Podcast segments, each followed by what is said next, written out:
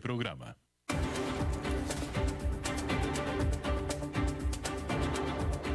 Inicia a las 5 con Alberto Padilla. Un programa diseñado con el objetivo de llevarte diariamente un tema de actualidad, acompañado siempre de reconocidos editorialistas, de lunes a viernes a las 5 de la tarde por CRC 89.1 Radio. A las 5 con Alberto Padilla. Hola, ¿qué tal? Saludos, bienvenidos a esta emisión de A las 5 con su servidor Alberto Padilla. Muchísimas gracias por estar con nosotros. Le mando pues cálidos saludos desde las señales, las instalaciones de CRC 89.1 FM desde la muy húmeda y lluviosa San José, Costa Rica. Y estamos transmitiendo desde aquí hasta el punto en tiempo y espacio donde usted se encuentra, porque estamos transmitiendo en diferentes plataformas, Facebook Live, en la página de este programa, las 5 con Alberto Padilla, eh, podcast en todas las diferentes plataformas, Spotify, Apple Podcast, etc. Y aquí en Costa Rica esta emisión, que está saliendo en vivo a las 5 de la tarde, se repite todos los días, misma noche a las 10 de la noche en CRC 89.1 FM. En esta ocasión, tratando de controlar los incontrolables, el señor Angelo Sánchez. Y aquí la que ordena, la que manda, es la señora Lisbeth Ulet, a cargo de la producción general de este programa. Bueno, pues resulta que, hombre, Donald Trump, si no es un superhombre, es un superhéroe. Porque es la primera persona de su edad que sale adelante con el COVID-19 tan pronto. Y ni se diga del hospital, porque resulta que ya salió del hospital. ¿Ok? Ahora, eh, obviamente como señal de que él está muy bien eh, con el COVID-19. Eh, los doctores advirtieron que todavía no está libre de COVID-19, que todavía no está bien del todo, pero que, bueno, pues se va a ir a convalecer a su casa, ¿no? Pero pues bueno, vamos a tratar de desenmascarar Vamos a tratar de desenmascarar lo que es el COVID-19 de Donald Trump de acuerdo a lo que dicen las estadísticas. ¿Ok? O sea, si Donald Trump dice que se siente bien, pues entonces se siente bien. Pero aquí le voy a decir yo cómo es como debería de estarse sintiendo de acuerdo a las estadísticas. ¿Ok? Primero que nada, este lunes era el día 4 en el que estaba en el hospital. Este lunes. El sábado, el viernes fue cuando entró al hospital. El sábado dijo que comenzaba a sentirse bien. El domingo sus doctores dijeron que Trump podría regresar a la Casa Blanca tan pronto como hoy mismo lunes, lo cual hizo sorpresa el domingo y hoy definitivamente hizo sorpresa viendo al presidente Donald Trump saliendo por la puerta principal del hospital, caminando por su propio pie. Hay que decir que el viernes el presidente estaba requiriendo oxígeno suplemental. Además, Trump está siendo tratado con dexametasone, entre otras cosas más, que es un esteroide utilizado para reducir la inflación en pacientes de más alto riesgo. La prognosis para pacientes de COVID-19 normalmente no se puede hacer hasta varios días después de que aparecen los primeros síntomas.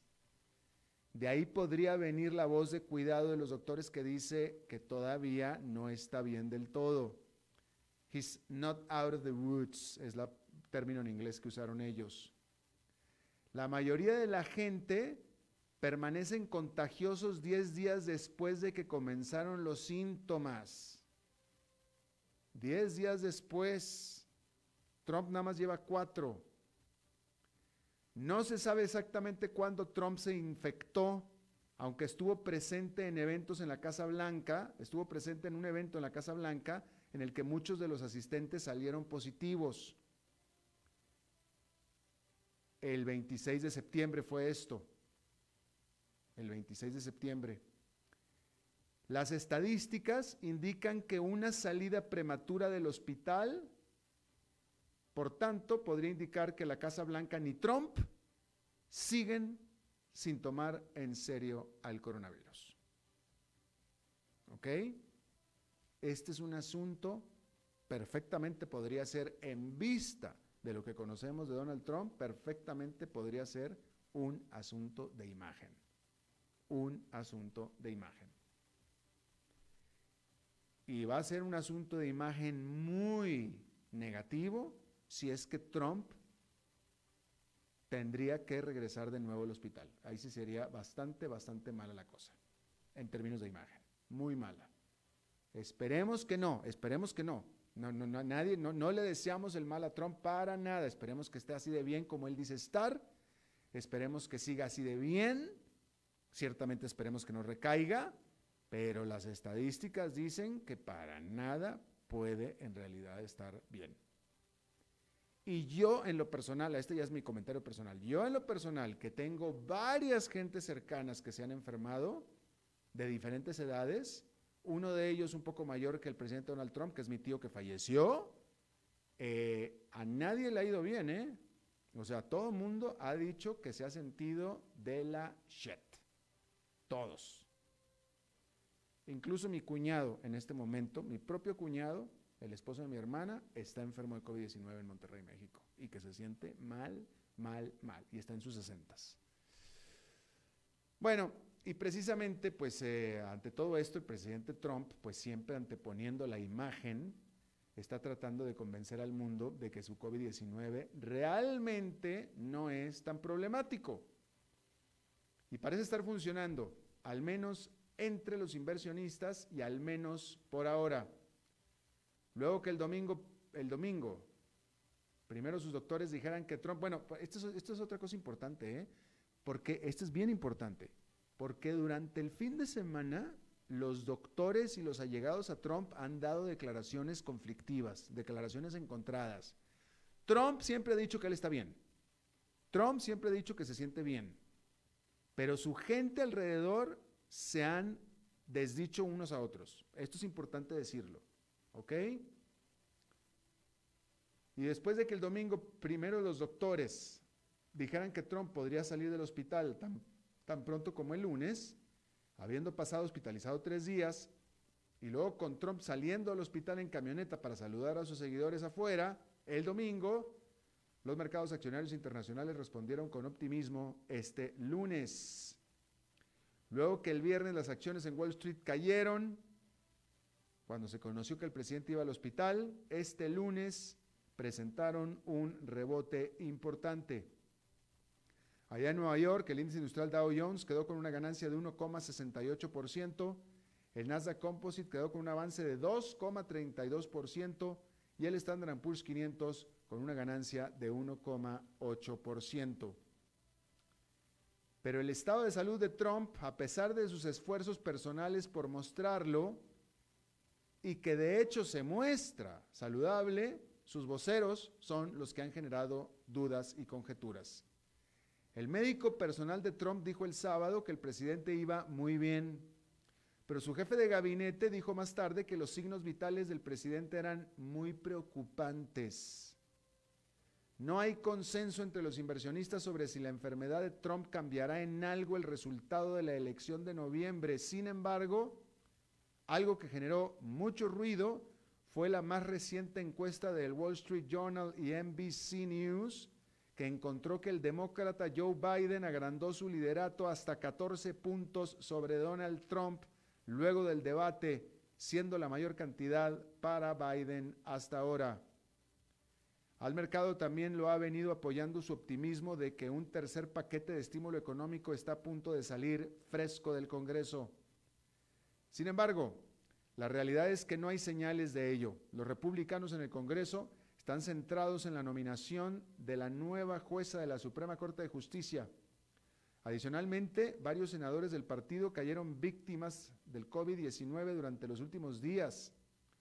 Por su parte, la líder de la mayoría demócrata, Nancy Pelosi, se reunió esta semana, mejor dicho, se reunió la semana pasada con el secretario del Tesoro, Steven Mnuchin, para seguir las negociaciones para alcanzar acuerdo. No surgió avance notable pero afirman que las negociaciones continúan. Déjeme, le vuelvo a a comentar algo que le comenté la semana pasada.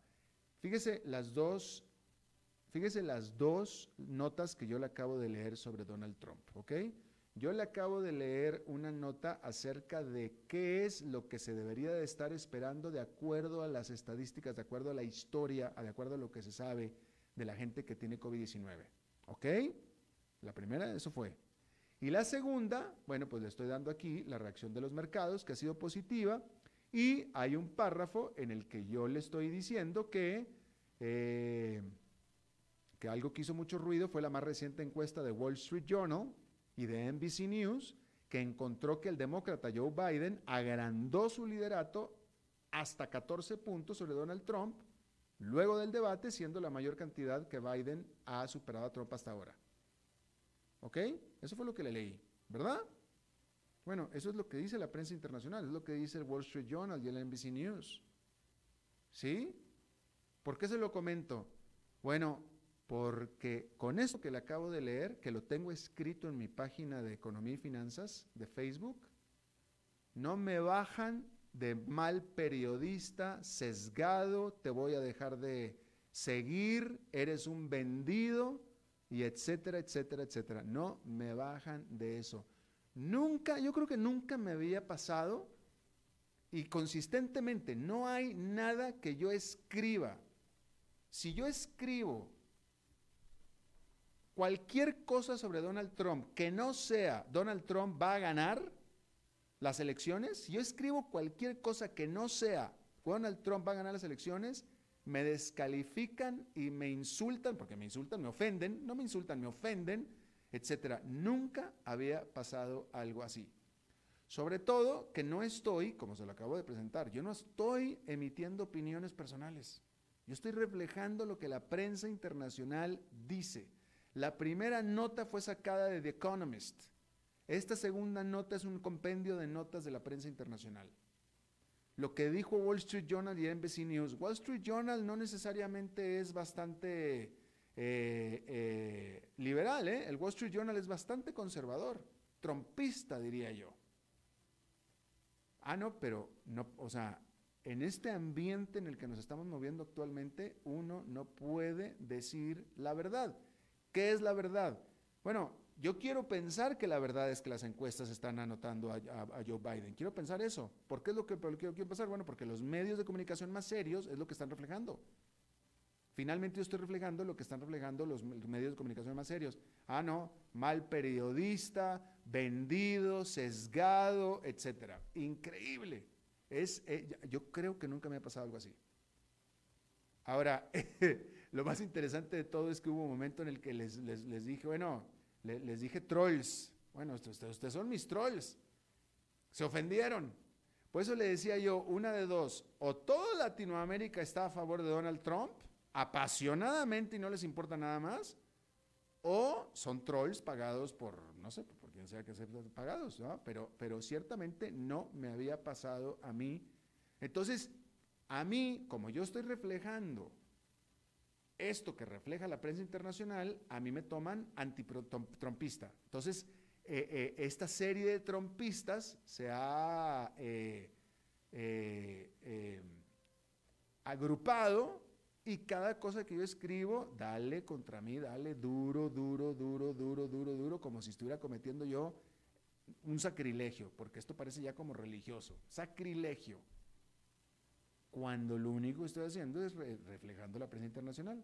Pero bueno, se lo quería contar, se lo quería comentar, nunca, nunca me ha pasado, ¿eh? Nunca. Eh, eh, emitiendo opiniones, sí. Cuando yo antes emitía opiniones acerca de Hugo Chávez, se me venían todos los chavistas encima. Ok, una opinión, sí.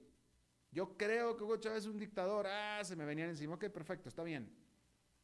Pero esto es increíble. Pero por cierto, las pasiones están igual. Sigo pensando que son trolls. Sigo pensando. Pero eso incluiría a trolls de aquí de Costa Rica, porque hay gente que está basada en Costa Rica. Con apellidos ticos, por cierto. Pero bueno, ahí se lo comento. Bien. En otro tema, el mundo lleva más de seis meses inmerso en la pandemia y hoy hay quizá aún más incertidumbre que entonces sobre el futuro inmediato. Pero eso no ha impedido que las empresas hayan marchado adelante con una cantidad sin precedentes de grandes fusiones y adquisiciones. Entre julio y septiembre se dieron 37 acuerdos valuados en al menos 5 mil millones de dólares, totalizando 496 mil millones de dólares. Aparte están los muchos más por entre mil y cinco mil millones que siguen siendo, de todos modos, grandes acuerdos. Todo esto hace que tanto en cantidad de acuerdos como en cantidad de dinero en los acuerdos haya sido el mejor tercer trimestre para esto desde que se lleva registro en los años 70. Y del trimestre, septiembre fue el mes cero, con un aumento en fusiones de adquisiciones de 107% respecto del mismo mes del año pasado. Como usted sabe, la actividad de acuerdos corporativos se detuvo casi por completo durante los meses primaverales, con las empresas optando por esperar, pues para ver cómo se aclaraban las cosas. Pero al irse levantando los confinamientos, al entrar el verano, las empresas se sintieron más confiadas con su entorno y han estado comprando a otras empresas regularmente a precios abaratados, sobre todo en los sectores bancario, telecomunicaciones y energía, y que las hagan estar en muy buena posición y en muy buena forma para cuando la economía vuelva al franco crecimiento, sin importar cuándo sea, porque tarde o temprano va a ser. Entre las más notables del trimestre, la cadena de tiendas de conveniencia de capital japonés 7-Eleven, Super 7 se llaman en México, anunció, bueno, no, ya le cambiaron a 7-Eleven, por cierto, anunció la adquisición de la red de estaciones de gasolina con tiendas de conveniencia marca Speedway, propiedad de la petrolera Marathon, por 21 mil millones de dólares. No nada más en Estados Unidos, en España, los gigantes bancos Bankia y la Caixa anunciaron su fusión para crear un megabanco. Se espera que la actividad de fusiones y adquisiciones se mantenga nutrida en lo que resta del año y al margen del resultado de la elección presidencial.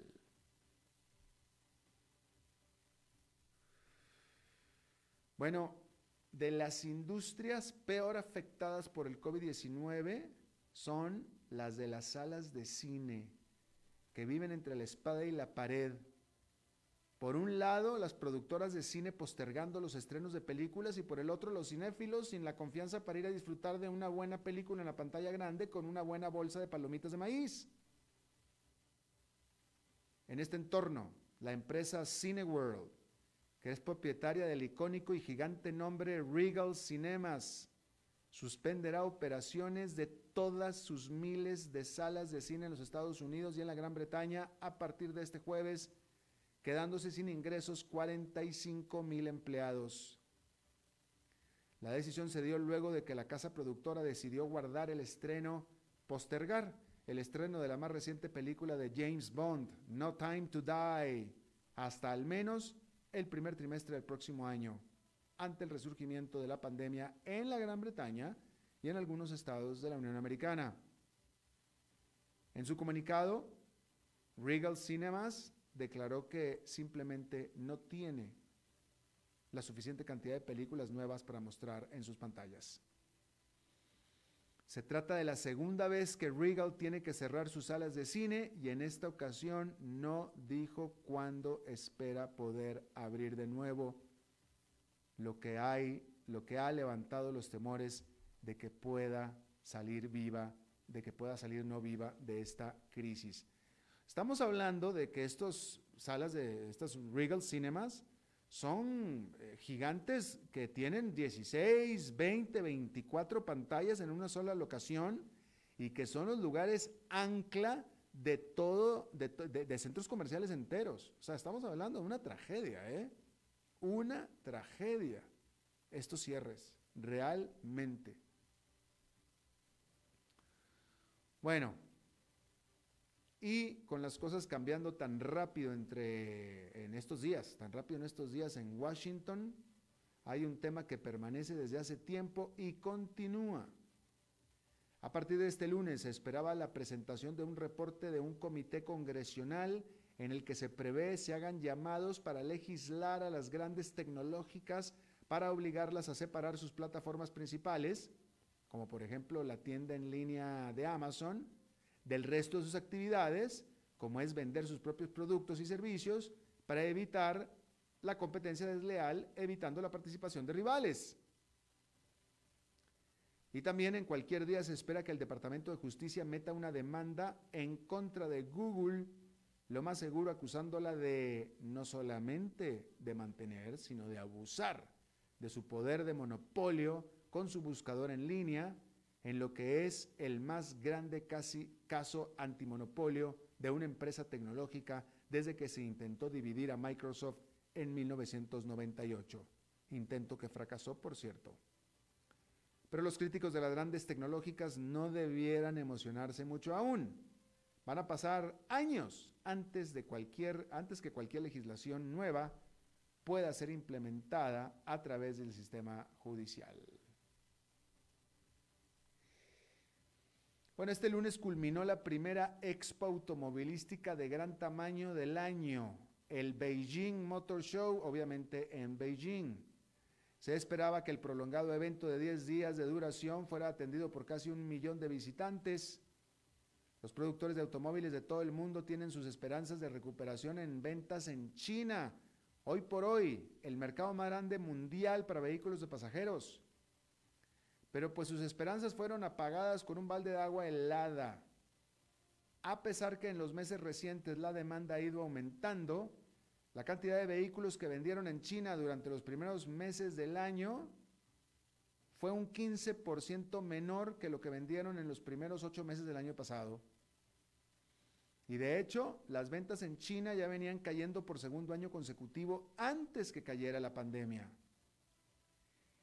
Y es que los escalantes precios por espacios de estacionamiento, los interminables embotellamientos de tráfico y las mejoras en el transporte público han venido disuadiendo a muchos jóvenes chinos a ir a la concesionaria a considerar un automóvil nuevo.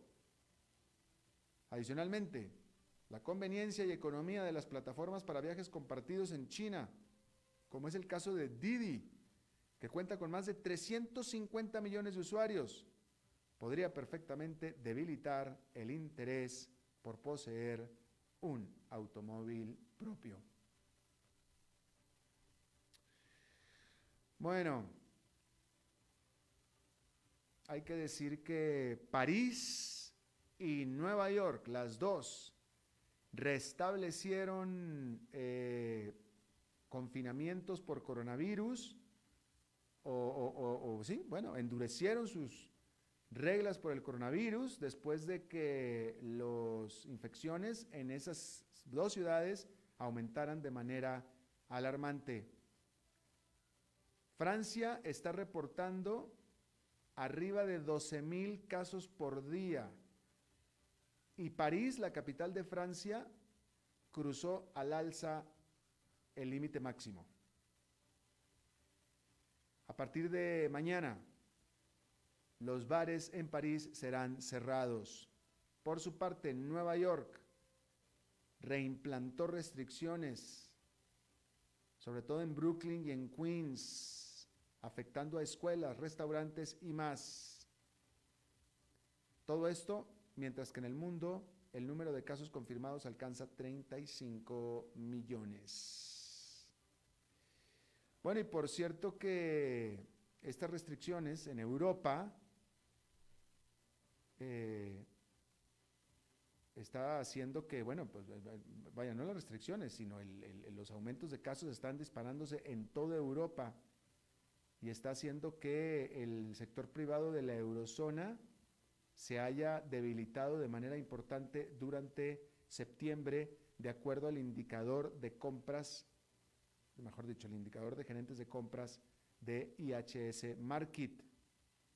Este indicador de gerentes de compra cayó a su nivel mínimo en tres meses de 50,4, donde 50 es el nivel que divide expansión de recesión y está en 50,4, o sea, anémico totalmente. Los negocios nuevos se alentaron definitivamente, mientras que los números del empleo cayeron por séptimo mes consecutivo en el viejo continente.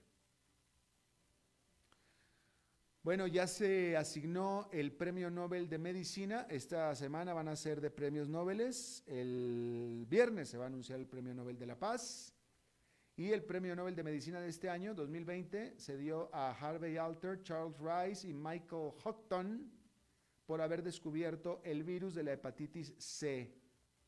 La Organización Mundial de la Salud estima que hay más de 70 millones de infecciones de hepatitis en el mundo al año, de las cuales 400 mil mueren de hepatitis.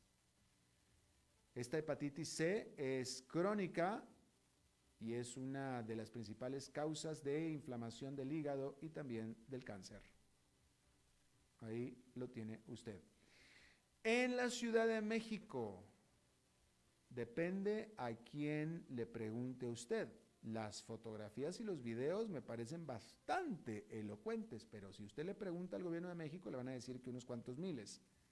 Si usted le pregunta a todos los que vieron los videos y las fotografías, son al menos decenas de miles. Se reunieron en la más grande protesta en contra del presidente Andrés Manuel López Obrador desde que se convirtió en presidente de México hace dos años. Ha crecido mucho el descontento en contra de López Obrador por los problemas económicos que está enfrentando el país, los cuales anteceden a la pandemia.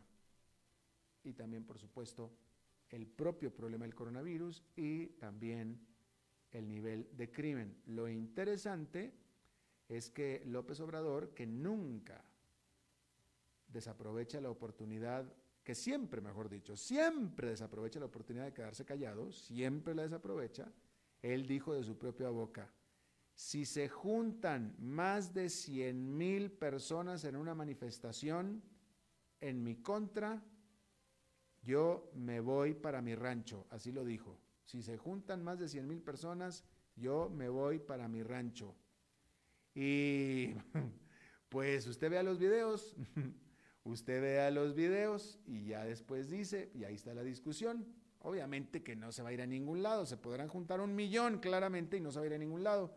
Pero pues ahí le digo, él nunca desaprovecha la oportunidad de quedarse callado. Vamos a una pausa y regresamos con esa entrevista de hoy. Las 5 con Alberto Padilla, por CRC 89.1 Radio. Tinto, blanco, rosado, espumante, seco dulce. El vino es como los amigos, proviene de diferentes cepas y familias convertidas en bodegas de tradición. La Iride, una bodega personal establecida en Mendoza, Argentina, produce vino de exportación con la calidad de Mendoza, expresada en taninos frescos, frutales, remembranzas de tabaco y chocolate. Una fiesta al paladar. La Iride, vinos argentinos de tradición. Desde los verdes bosques de nuestra montaña nos llega agua Cerros de la Riva, agua fresca de manantial que te permitirá vivir en equilibrio, proteger tu salud y la de tu familia, libre de sustancias químicas, envasada sin alterar su naturaleza a 2.000 metros de altura. Agua Cerros de la Riva, naturalmente neutral. Búscanos como cerrosdelarriba.gmail.com Llámanos al 8374 3229. Cerros de la Riva, Live Spring Water. Desde Maipú, Mendoza, la tierra del olivo nos llega aceite de oliva Laur. Su delicada y elegante textura, así como su afrutado aroma vegetal, lo convierten en un aceite especial para paladares exigentes. Disponible en tres variedades: Laur Cruz de Piedra, Laur Aceite de Oliva Extra Virgen y Laur Gran Mendoza Aceite de Oliva Extra Virgen. Lo mejor de tres zonas en una sola botella. Galardonado con el Gran Prestige Gold en el Terra Olivo 2018. Aceites de oliva Laur no pueden faltar en tu mesa. De venta en todas las tiendas, don Fernando.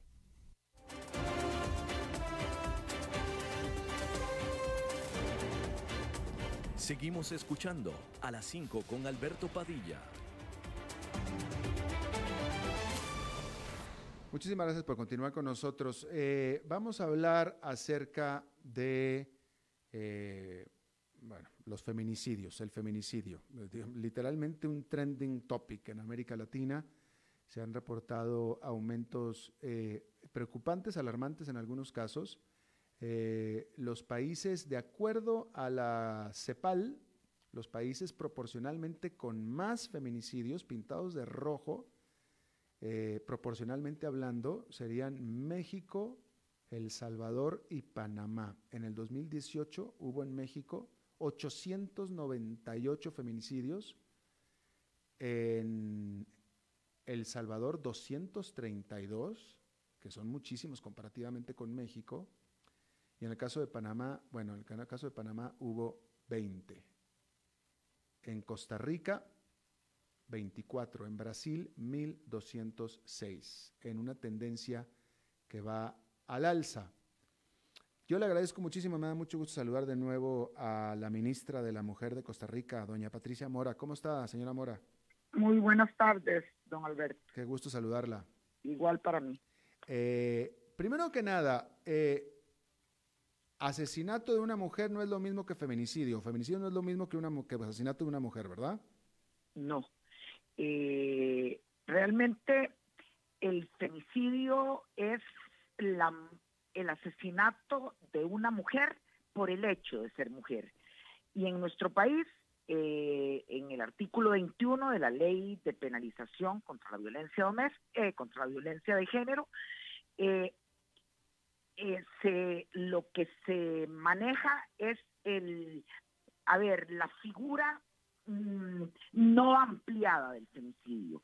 La ley de penalización, y eso es lo único que hoy, digamos, rige en nuestro país, considera femicidio el asesinato de una mujer cuando este asesinato lo lleva a cabo su pareja, su expareja, su relación sentimental, su esposo, su ex, esposo.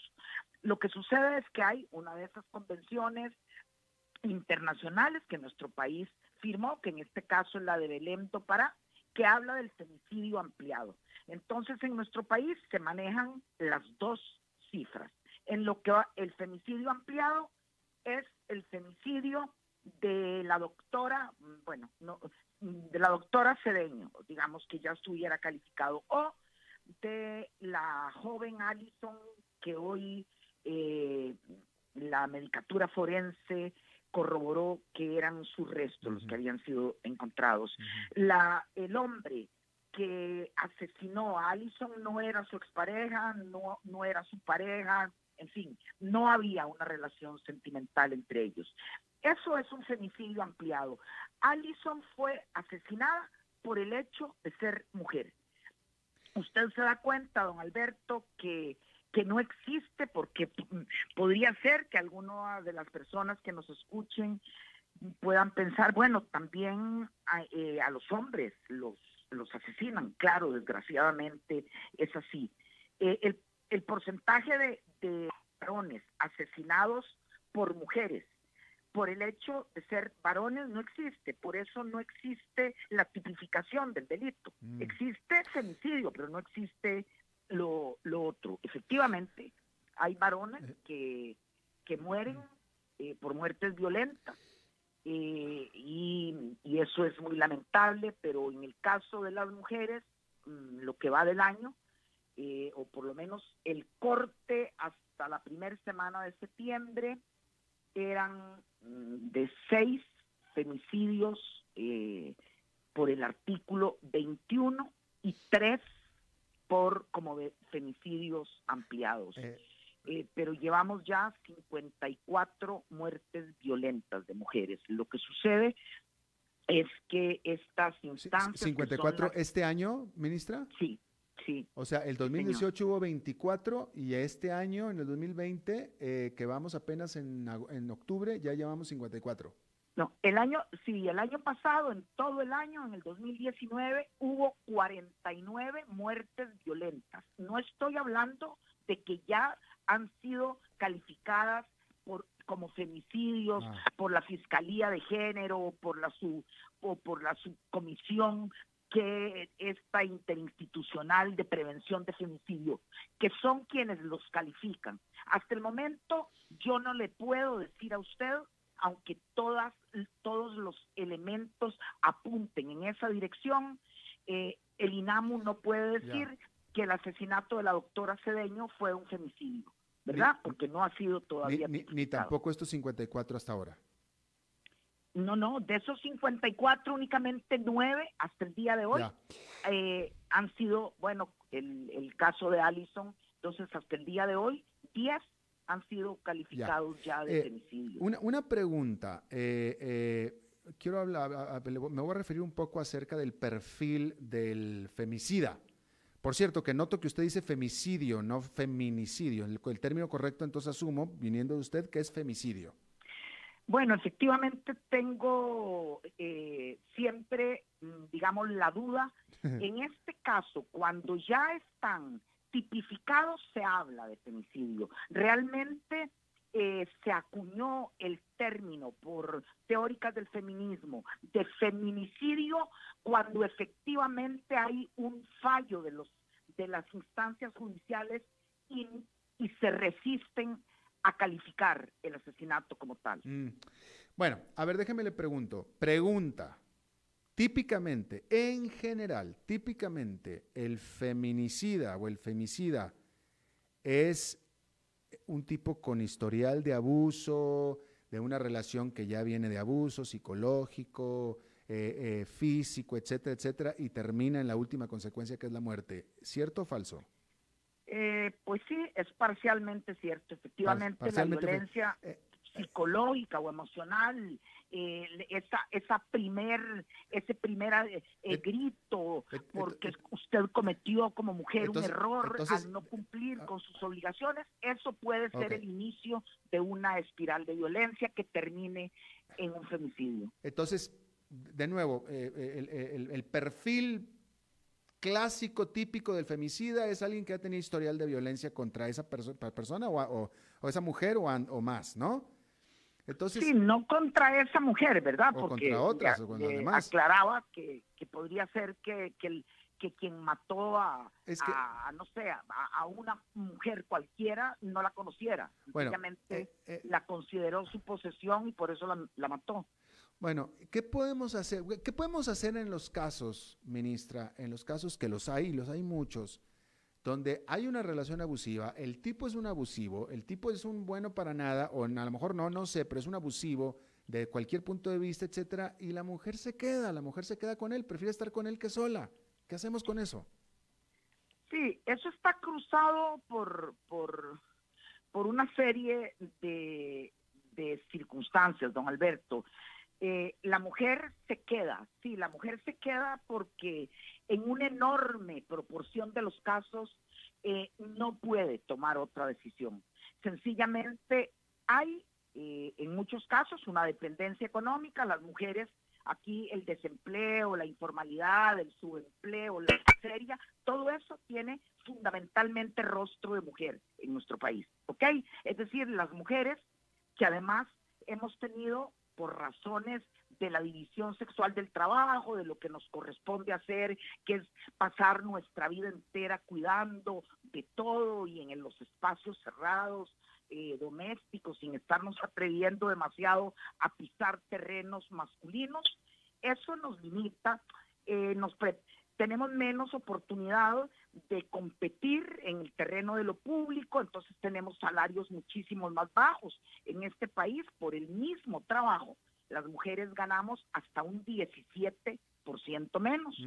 Eh, hay brechas de, muchísimos, eh, de muchísimo tipo, eh, pero quizás en el centro está esa falta de autonomía económica que hace a una mujer eh, que le limita a las mujeres la posibilidad de irse. Y luego, pues, somos eh, víctimas también de unas estructuras paternales que desde niñas nos han dicho que esa es nuestra responsabilidad. Entre esas labores de cuidados es cuidar el núcleo familiar, que esto sea armónico, mucho cuidado con con exagerar las cosas, no sea que los niños y las niñas se queden sin la figura masculina, pero además es cuestión de aguantar, así está escrito.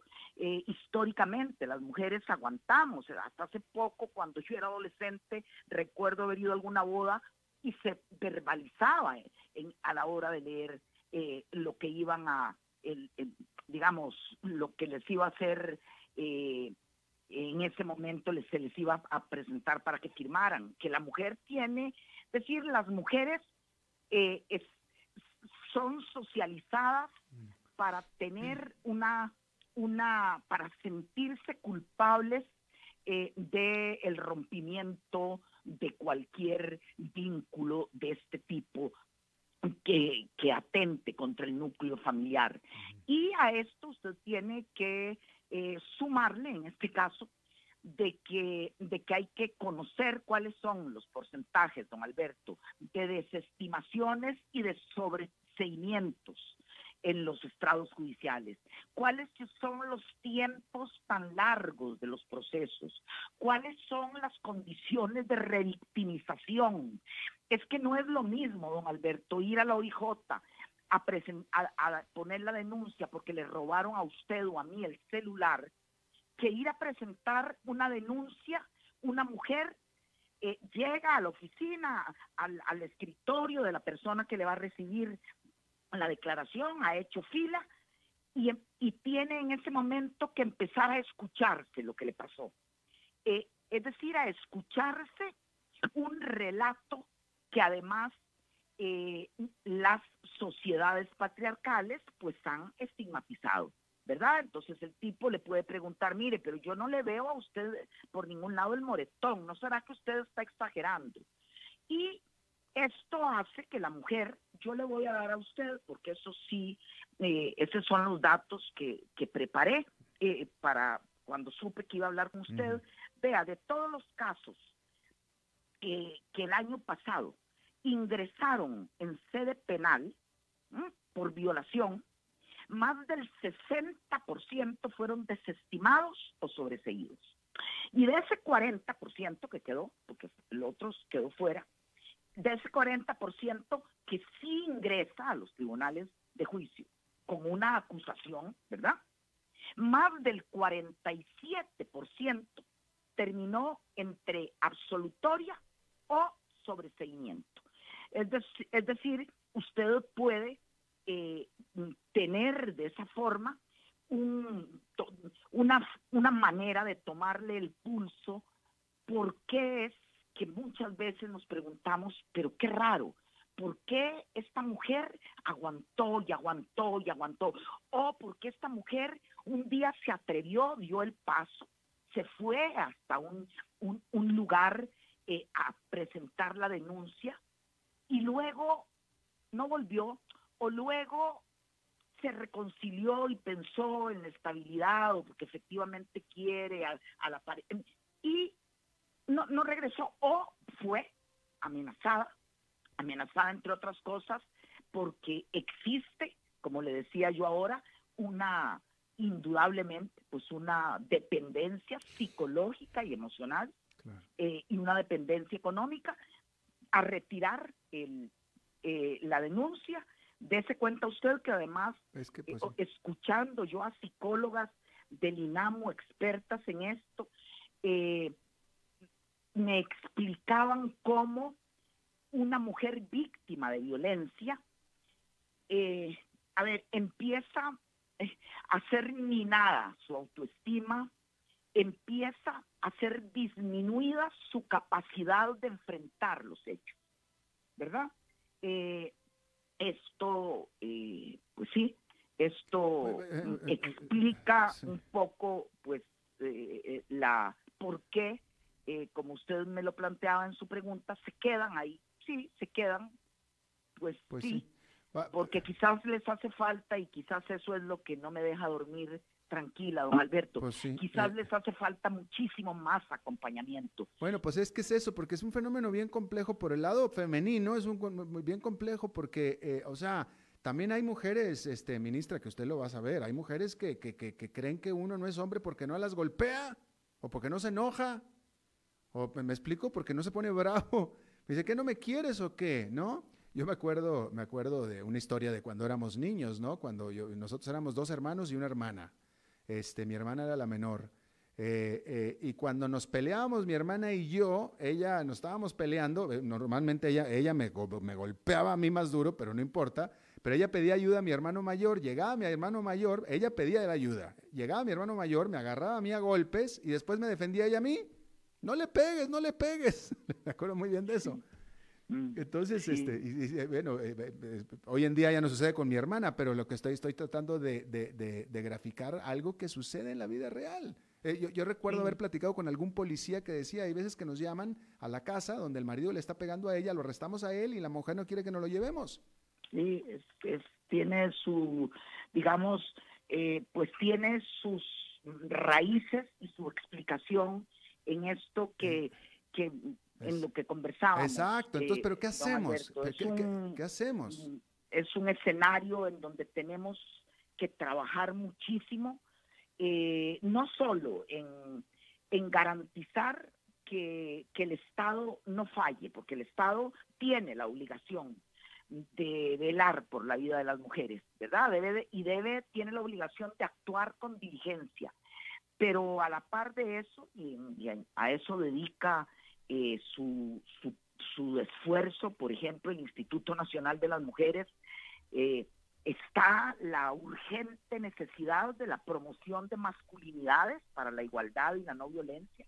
Es decir, es, es eh, cultivar en niños, en hombres adolescentes, en hombres jóvenes, el desarrollo de competencias para un ejercicio de masculinidades para la igualdad y para la no violencia hacia las mujeres, no puede ser que en el siglo XXI haya una página hoy de un periódico en donde en letras grandes se dice que él fue un femicidio de hace un año y medio, él mató a esa mujer porque esa mujer o era de él o no era de nadie.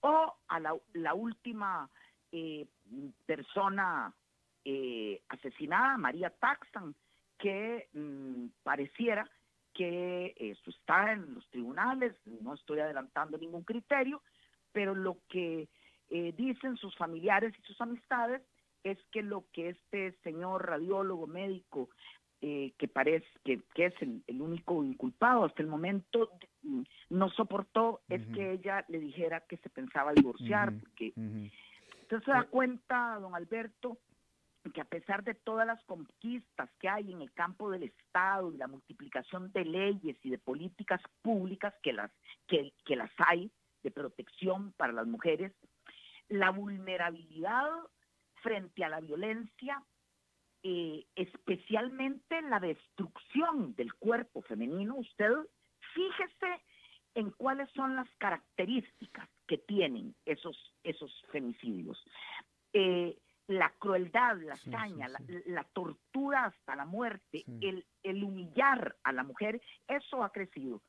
Y por eso hay feministas eh, reconocidas, teóricas, como una antropóloga, Rita Segato, argentina, que habla de la pedagogía de la crueldad.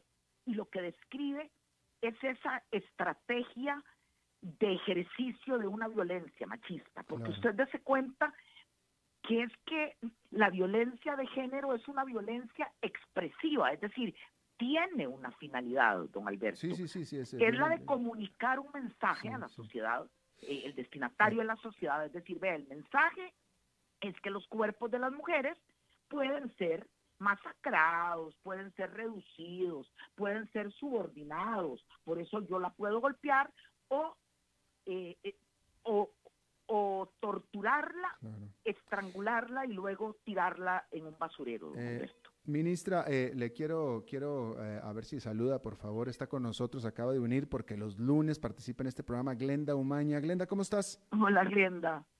Hola. Hola, Glenda, querida. Hola, Glenda. Y, y, Alberto, y muchas gracias. También un saludo a toda la audiencia.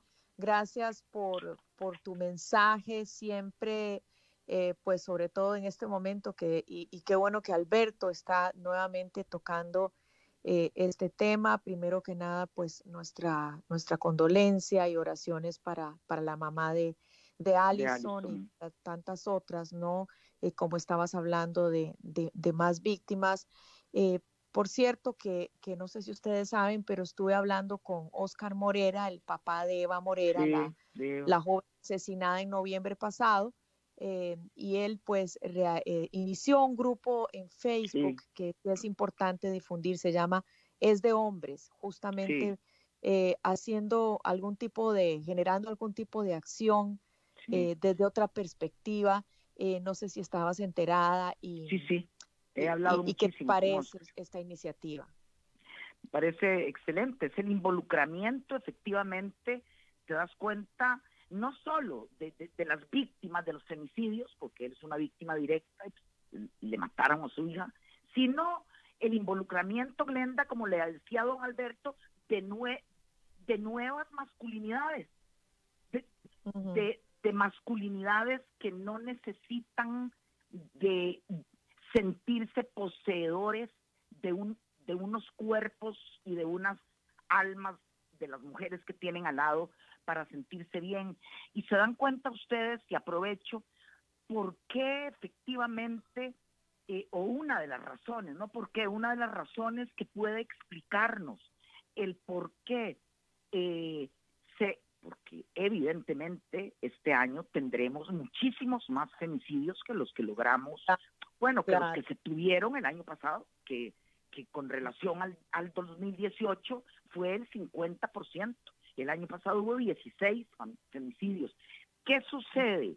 Que las condiciones de miseria, de precariedad económica, que entre, bueno, que además hizo explosionar esta pandemia, hace que, que esas masculinidades que se construyen como proveedoras, cosa que es un mito en muchísimos casos, porque, porque hoy las mujeres, eh, hoy son muy pocas las familias en donde hay un hombre y una mujer y resulta que la mujer puede realmente despreocuparse porque hay quien provea. Hoy los salarios son muy bajos, las pero es pero hoy el porcentaje de varones en desempleo, en precariedad laboral total es muy alto y eso ha lastimado esta masculinidad eh, construida eh, sobre el hecho de que él es el proveedor y de que ella, si lo que hace son las labores del hogar, pues es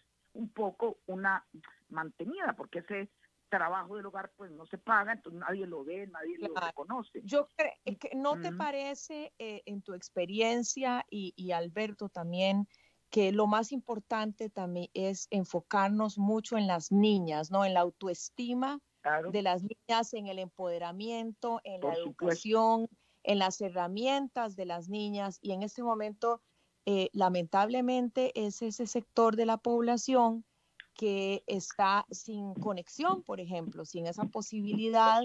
Eh, una, es una buena oportunidad quizá para que alguna empresa de telecomunicaciones eh, se luzca, ¿no? Digo yo, se luzca y diga, bueno, vamos a apoyar a este sector, a estas niñas, a estos niños, eh, para empoderarlos, porque como vos decís, o sea, la situación por la pandemia, el encierro, hace que se preste más para el abuso y para la violencia.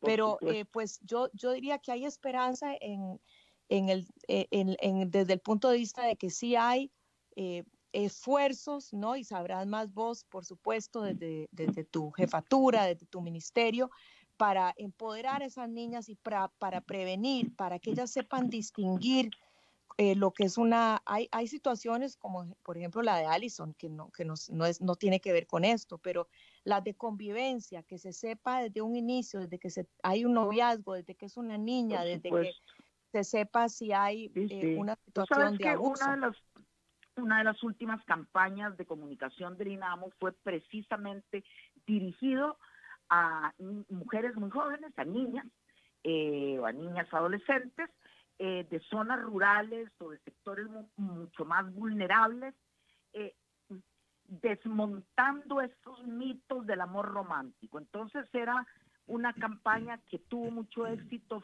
fue, muy vista. Diciéndole a las chavalas, vean, cuando está tan preocupado por, por, por el largo de su falda, no crea usted que es que la está protegiendo, no, la está controlando. Mire, eso no es señal de amor.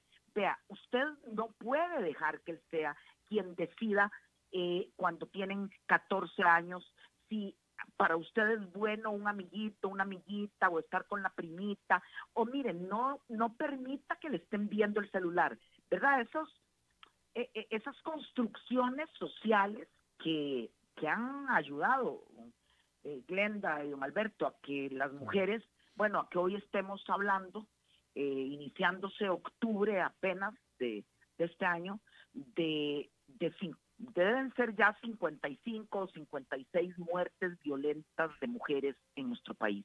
Es decir, eh, es un, unos números eh, pues que nos dan horror porque, porque conocemos, Alberto inició así el programa dando cifras de otros países de Latinoamérica, eh, que son cifras escalofriantes y no queremos caminar por ese por ese camino, don Alberto. Eh, damas, doña Patricia Mora y doña Glenda Umaña, eh, nos repasamos de tiempo este, y yo quiero agradecerte que nos hayas prestado tu tiempo que te pertenecía a ti, Glenda, y, gracias por la participación de todos los que tuviste. Y ministra Mora, me dio mucho gusto saludarla y gracias de nuevo por estos conceptos.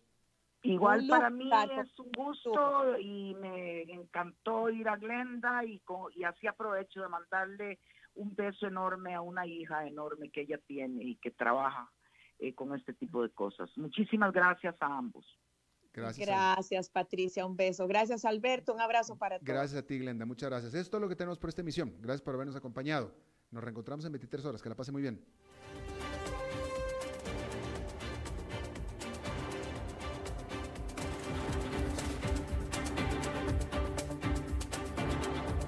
Concluye a las 5 con Alberto Padilla. Un programa diseñado con el objetivo de llevarte diariamente un tema de actualidad, acompañado siempre de reconocidos editorialistas, de lunes a viernes a las 5 de la tarde por CRC 89.1 Radio. A las 5 con Alberto Padilla.